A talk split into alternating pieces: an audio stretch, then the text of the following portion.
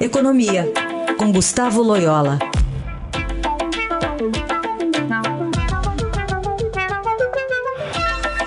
Oi, Loyola, bom dia. Bom dia.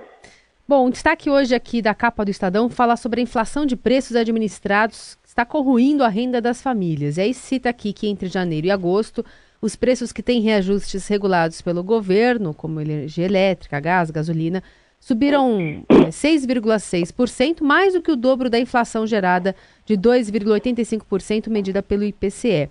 Então, há o cálculo de que no ano eles devem repetir essa alta de 8% registrada em 2017. Isso tem gerado um efeito cascata.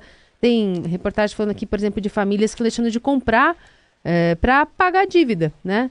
É, pagar a conta.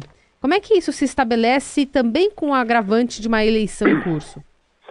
Bom, aí, há várias vários motivos né, que estão é, trazendo esse tipo de comportamento da inflação. Né?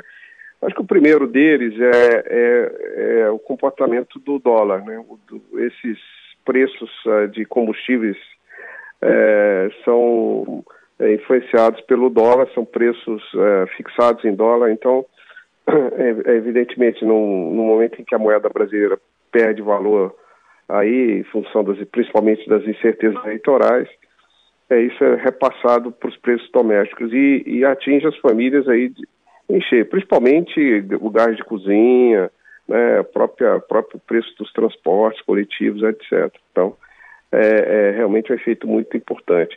No caso da energia, tem outro fator atuando que é o, o, o problema da seca, da falta de chuva.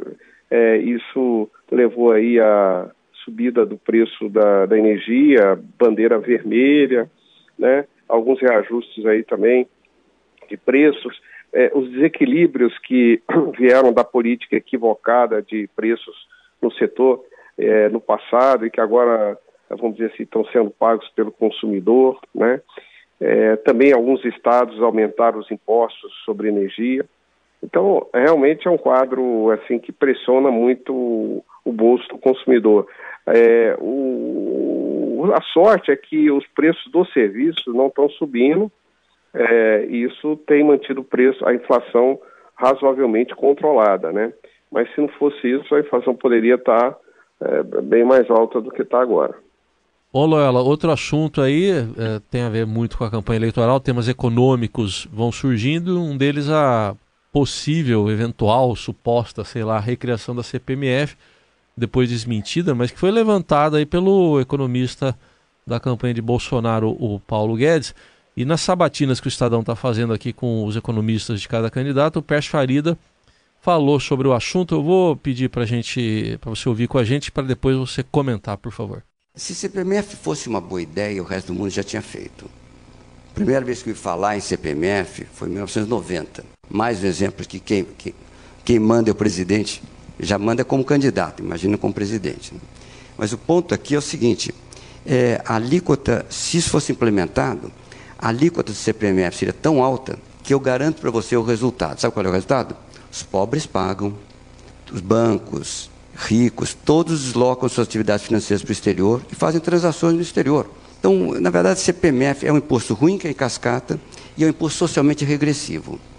O IVA é um imposto bom porque o IVA não tem o efeito de cascata.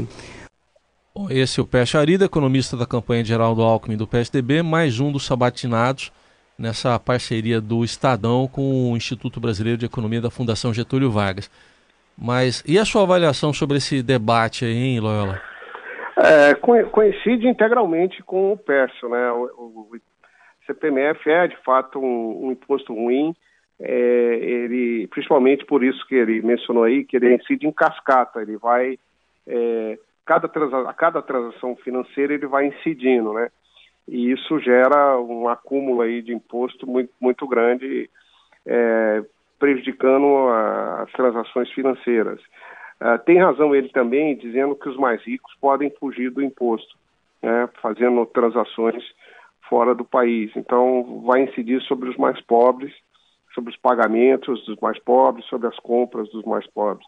Então é, é um imposto muito ruim, foi adotado no Brasil numa circunstância transitória, emergencial, e não deveria jamais voltar.